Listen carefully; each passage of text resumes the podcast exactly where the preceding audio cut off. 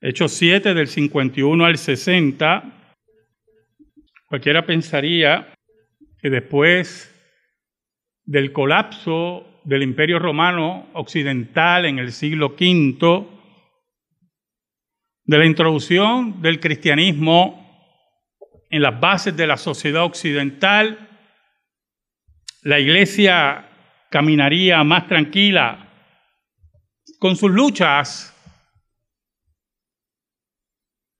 con sus preguntas, con sus aportaciones, con sus claros y oscuros, pero caminaría más tranquila. Pero con la entrada del siglo XX y el siglo XXI, ha sido todo lo contrario.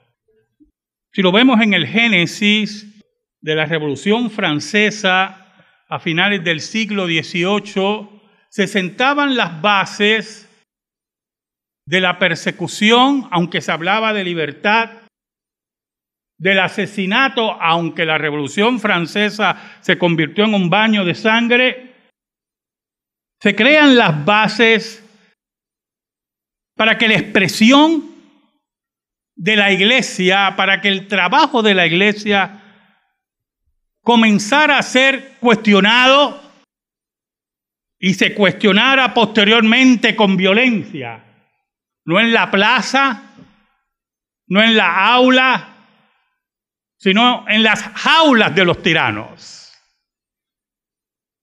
Es interesante ver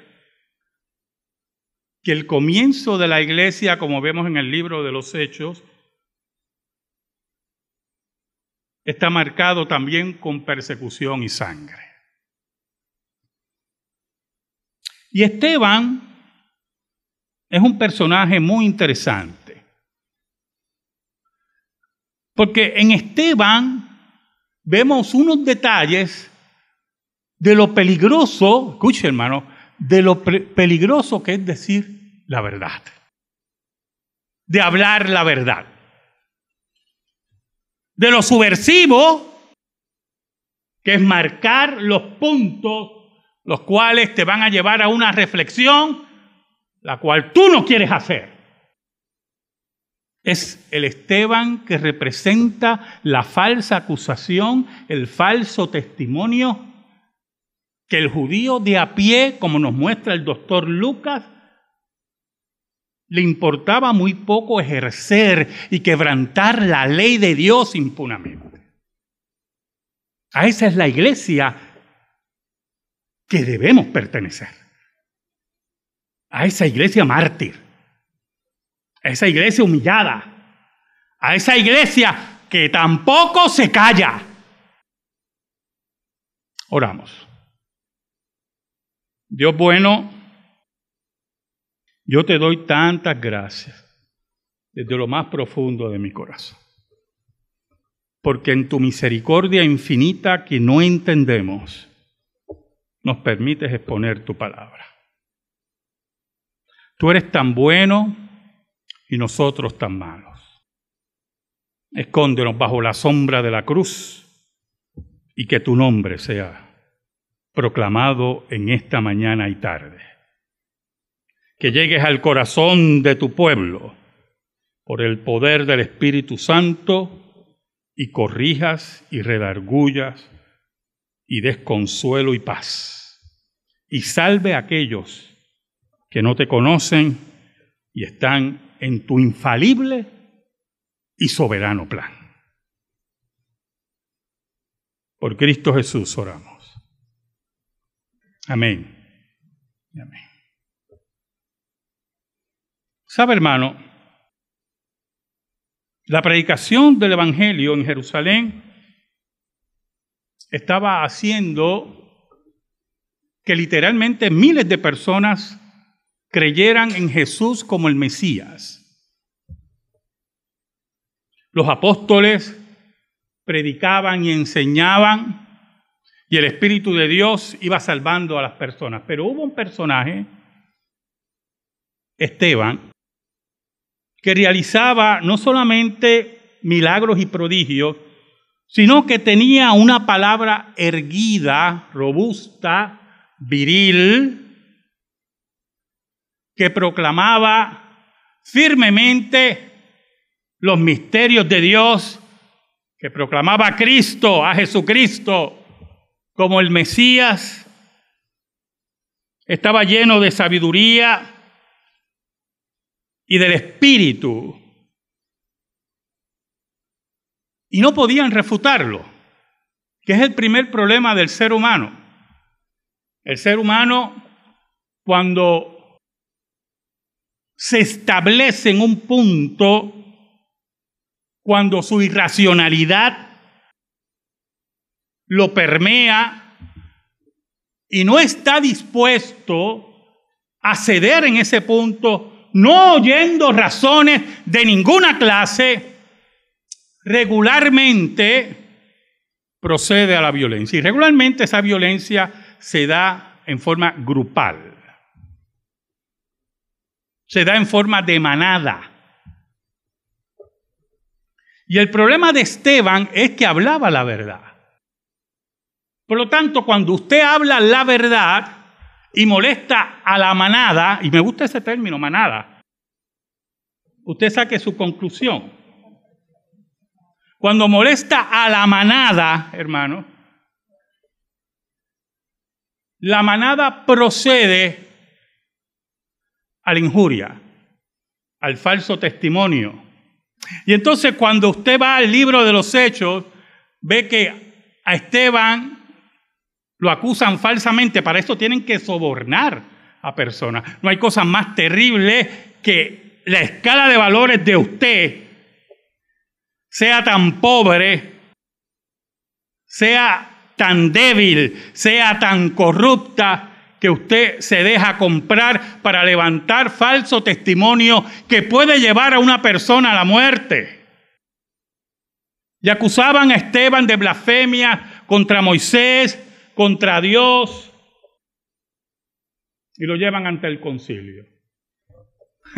E-, ese concilio de, ese Sanedrín, ese inútil Sanedrín, dominado por una palabra que yo digo tanto y que a ustedes también les gusta, dominado por gánster, gangsteril, asesino. Ese era el que va a juzgar a Esteban. ¿Sabe, hermano?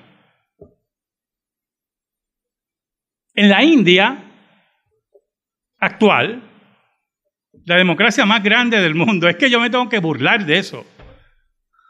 La democracia, una palabra tan bonita, con dificultades, pero muy hermosa. En esa democracia, allí el gobierno nacionalista que está en el poder en la India, trafica, conspira contra los cristianos. Y levanta manadas de personas con falsas acusaciones contra la iglesia de Cristo y persigue a los cristianos y asesina a pastores y asesina a sus familias cuando levantan falso testimonio contra la iglesia. Y la gran democracia, esa gran democracia del mundo y sus gobernantes lo que hacen es mirar para el lado. Esa es la iglesia mártir hoy. Es la iglesia en Afganistán, que van casa por casa los talibanes, esos santos muchachos, casa por casa, averiguando quién es cristiano. Es la hora de levantar la frente, como dijo Cristo, y enfrentar el martirio. Es ahí, en ese espejo, que nosotros nos tenemos que mirar.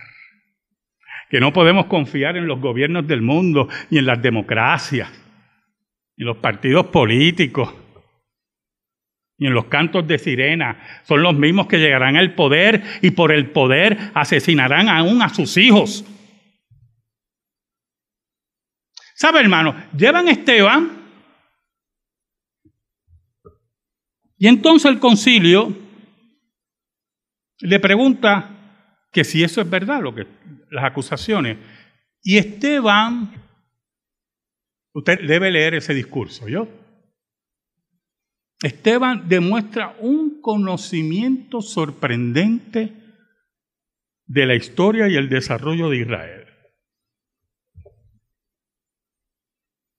Desde Abraham, de todo lo que Dios hizo para sacarlo de Egipto, del desarrollo de su gobierno de jueces, de la monarquía.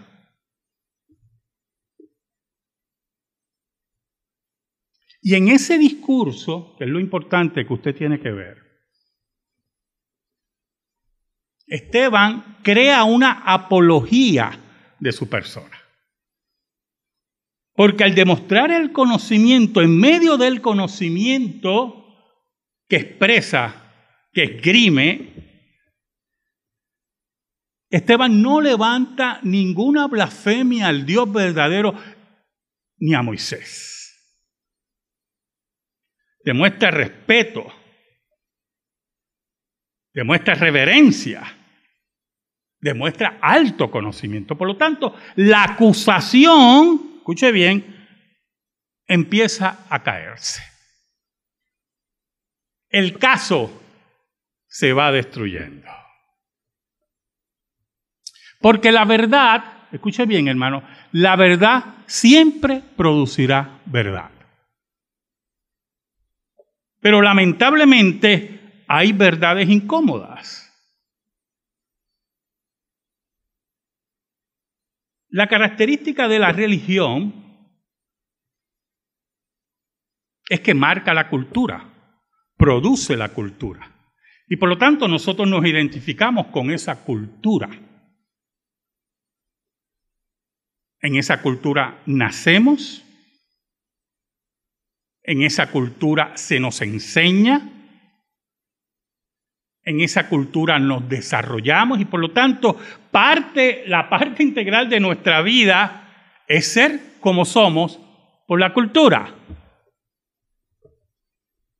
Por ejemplo, yo puedo ver programas latinos que hacen entrevistas en Estados Unidos y van entrevistando latinos y yo me doy rápido. Le digo a mi esposa, mira, ese es puertorriqueño, el que está hablando es puertorriqueño. Por la cultura. Tiene un acento particular también el puertorriqueño. Yo he oído puertorriqueños decir, nosotros no tenemos acento. Ay, por favor. Por favor, hermano. Claro que tenemos acento. Y, y, increíble esta belleza de mezcla de raza. Está presente en el puertorriqueño bajo la gran cultura que es la cultura puertorriqueña, parte integral del llamado cultural de Dios en Génesis. Pero lo interesante es que la cultura que se desarrolla en un mundo de pecado también trae pecado.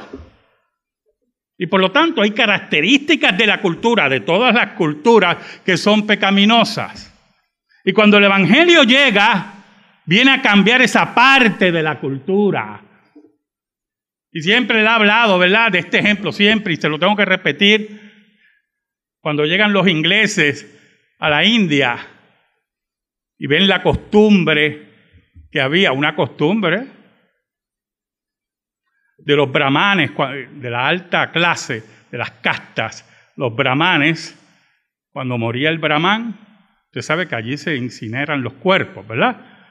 Pues incineraban a la esposa viva con él. Eso es parte de la cultura. Y alguien podía argumentar, esa es su cultura, pues es una cultura de locura. Es una cultura que va contra la imagen de Dios en el hombre. Es una cultura de asesinato. Por cierto, una cultura altamente machista. Y los cristianos y los misioneros cristianos acabaron con eso.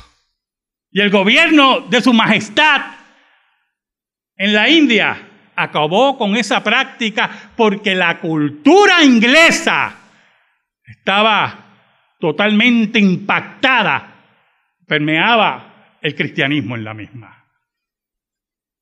Por eso es, escuche, por eso la acusación contra Esteban va por la línea de la cultura también. Ha blasfemado a Moisés, nuestra cultura.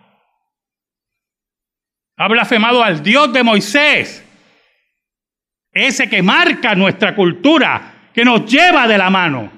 Y cuando Esteban comienza a hablar, y esto tenemos que aprenderlo de Esteban, demuestra un alto conocimiento de la cultura judía a la cual él pertenecía, donde fue educado. Y lleva en orden, muy importante, la historia de Israel. Es la persecución de los cristianos en China hoy. El gobierno chino, wow, brillante, brillante en su alta pecaminosidad brillante. Recuerde que usted puede ser brillante y ser un pecador brillante. ¿Oyó? Nunca se olvide de eso. Al Capón, como siempre he dicho, era brillante. Utilizó su brillantez para el crimen. Usted puede ser, ha habido ladrones de arte, a mí que me importa mucho el arte, me encanta el arte, ladrones de arte que son brillantes y sin darse cuenta roban obras. Cuando se robó la Mona Lisa al principio del siglo XX en el Louvre, nadie se dio cuenta. Y vino el ladrón, ya había estudiado todo y sabía que nadie le daba mucha importancia. levantó el cuadro y siguió caminando. Y lo tuvo guardado en su casa, debajo de la cama, dos años. La Mona Lisa. Que yo tengo una serigrafía en casa y la cuido. y él tiene la Mona Lisa debajo de la cama. Qué muchacho tremendo, ¿ah? Y el gobierno chino, en su brillantez pecaminosa, en su tiranía contra la iglesia, esa iglesia que antes de la revolución de Mao había fundado hospitales, orfanatorios, escuelas, que levantaba la vida del pueblo chino. Y cuando llega la revolución de Mao, los ministros, los pastores, los misioneros, los sacerdotes son asesinados vilmente por los criminales rojos que llegaron a Pekín. Y cuando el gobierno chino descubre la economía de mercado, porque su pueblo se moría de hambre y de enfermedades, porque el socialismo nunca ha funcionado, entonces permite unas libertades. Y las iglesias vuelven a China y los misioneros. Y se empieza a predicar el Evangelio. Y nuevamente se empiezan a levantar las famosas iglesias de las casas. Pero el gobierno chino sabe, esa es la brillantez, que el Evangelio de Cristo no cuadra con la tiranía. Y aunque tengan dinero y bancos poderosos y levanten ciudades y hayan sacado el 90% de la población de la pobreza, quieren ser todavía tiranos y mandar a su pueblo como le da la gana y dirigir sus vidas. Y nuevamente el gobierno chino persigue a la iglesia. Hoy, en este domingo, persigue la iglesia, asesina a los cristianos. Tiene un nuevo proyecto de reescribir la Biblia y esa va a ser la Biblia que tienen que usar las iglesias. Y tienen que tener en las iglesias los cuadros de los, los cuadros de los dirigentes, de ese grupo de impíos, de ese grupo de anticristo. Ahí es que tenemos que demostrar si somos la iglesia mártir o somos la iglesia traidora o somos la iglesia impía, si somos la Odisea o somos la Filadelfia. ¿Sabe, hermano? Esteban continuó con su discurso. Entonces el caso, el caso contra Esteban se va deshaciendo. Pero en el versículo 51, Esteban por el Espíritu de Dios tiene que confrontar a ese pueblo. Esteban en pocas palabras le está diciendo, mire, a pesar de todo esto, A pesar que Dios ha estado con Israel, a pesar que los sacó del desierto, que los alimentó en el desierto, que le entregó la tierra prometida, que le dio reyes, a pesar de todo esto, ustedes son un pueblo duro de servir e incircuncisos de corazón. Oh, una acusación bien grave para un, un judío. Porque la señal del pacto era la circuncisión que se supone que es señal que tú tienes tu corazón también circuncidado. Y él está diciendo, ustedes pueden estar en la carne circuncidados, pero su corazón está lejos de Dios. Podríamos decir hoy, ustedes pueden estar bautizados. Ese símbolo del agua que es limpieza de pecado, pero tu corazón puede estar lejos de Dios duros de servir, incircuncisos de corazón y de oídos, no quieren escuchar. Vosotros resistid siempre al Espíritu Santo como vuestros padres, así también vosotros. Ustedes son un pueblo rebelde, como dicen los profetas. Siempre levanté mi mano frente a un, un pueblo rebelde y duro de servir. Añade Esteban, ¿A cuál de los profetas no persiguieron vuestros padres y mataron a los que anunciaron de antemano la venida del justo? ¿De quién vosotros ahora habéis sido entregadores y matadores? Vosotros que recibisteis la ley por disposición de ángeles y no la guardasteis. Ustedes que recibieron todo esto y asesinaron los mensajeros de Dios. Asesinaron los profetas estuvieron de acuerdo con la muerte de Juan el Bautista. Eso es lo que hacen los gobiernos hoy con la iglesia. Eso es lo que hace el gobierno de Canadá hoy, otra gran democracia, dominada por un corrupto, donde encarcelan a los pastores. Eso es lo que hace el gobernador de California que pierde los casos en los tribunales porque quería perseguir a la iglesia, quería encarcelar a los pastores. Eso es lo que hace el gobierno de Corea del Norte, que odia profundamente a la iglesia y es tan cínico y tan burdo que tiene pequeñas comunidades para los turistas, para que vean que sí hay libertad de religión, lo cual son actuaciones denigrantes de lo que es la iglesia. Así como en el pasado perseguían a los profetas, dijo Cristo, así los van a perseguir ustedes. Es la iglesia mártir.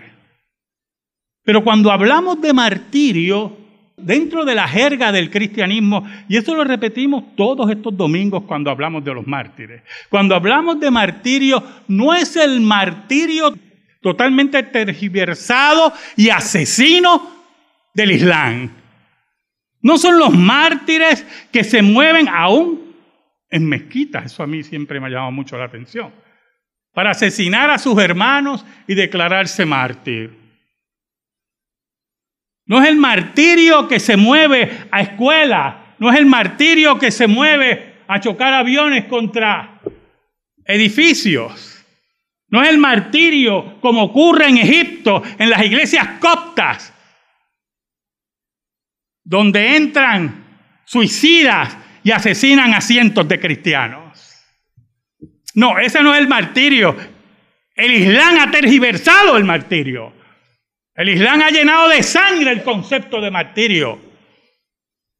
Es el martirio de los creyentes que van con la frente en alto y posiblemente cantando alabanza o callados, sin hacer daño a nadie, para entregar su vida por Cristo y el Evangelio. Es el martirio de la vida. Es el martirio del perdón, como nos demuestra Esteban. No le tengas en cuenta este pecado. Es la iglesia mártir en China, en Corea del Norte, en África, en la India. Ese es el martirio, hermano. Es la iglesia viva. Es la iglesia que reparte vida. Mire, dice, oyendo estas cosas, se enfurecían en sus corazones y crujían los dientes contra. Es que la descripción del doctor Luca a mí me. él lo describe todo. O sea, yo imagino así. Crujían sus dientes, dice, contra él. Porque la verdad siempre molesta al que miente. La verdad abre el corazón entenebrecido de aquel que soborna y da falso testimonio. Oiga, ¿y Esteban sabía lo que venía? Dice, pero Esteban, lleno del Espíritu Santo, puesto los ojos en el cielo, vio la gloria de Dios y a Jesús estaba a la diestra de Dios. Por cierto, ahí está Jesús ahora. Escúcheme, no, no está entendiendo. Jesús está entronizado ahora a la diestra de Dios. Si usted oye a alguien por ahí que desayuna con Jesús todos los días, o que Jesús se le aparece yo no sé qué para levantarlo en peso, yo no sé qué Jesús es ese. El Jesús que yo conozco es el que está entronizado al lado del Padre, ¿yo? A la diestra del Padre. Ese fue el que vio a Esteban. Esteban no dice, y Jesús bajó y me dio un abrazo mientras me estaban apedreando. No, es el Cristo viviente y triunfante. Y a ese se dirigía Esteban. A ese se dirigía Esteban. Por eso es que nosotros tenemos que tener claro dónde está Jesús. Por eso nosotros tenemos que tener claro que solamente servimos a un Jesús, no el de la imaginación de la gente, ese ídolo, no, es aquel que triunfó sobre la muerte. Entonces, lo interesante es que Esteban, cualquiera diría, caramba, te van a apedrear, cállate. Mira, a ver, haz un arreglito ahí porque te van a arrancar. No, él mira el versículo 56, y dijo, he aquí, veo los cielos abiertos y al Hijo del Hombre, un título, oiga hermano, se lo da Jesús al Hijo del Hombre que está a la diestra de Dios. Mira el versículo 57. Entonces ellos dando grandes voces se taparon los oídos y arremetieron contra él.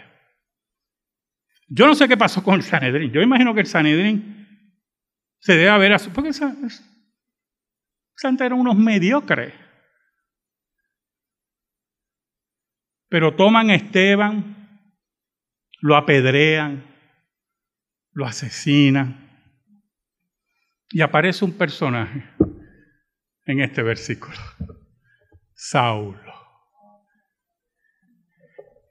Escucha hermano, porque esto es muy importante, este detallito.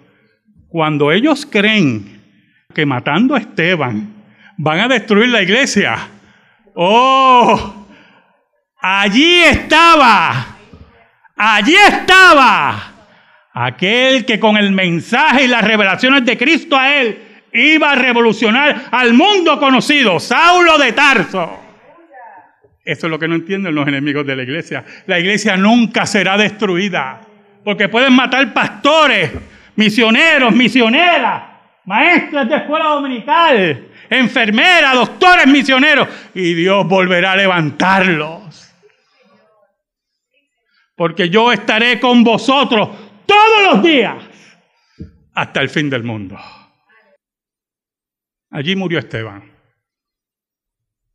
Usando ese eufemismo judío, allí durmió Esteban. Y subió triunfante esperando la resurrección. A esa iglesia triunfante y mártir, a esa iglesia que no miente, a esa iglesia que dice la verdad, y está dispuesta a ser mártir, sin matar, sin dañar, sin engañar, a esa iglesia pertenecemos nosotros. ¿Perteneces tú a esa iglesia? Amén. Gracias te damos, Señor. Y te pedimos, Señor, en el nombre de Jesús, que esta palabra sea depositada en el corazón de tu pueblo. Por Cristo Jesús. Amén. Amén. Estamos en silencio, hermano.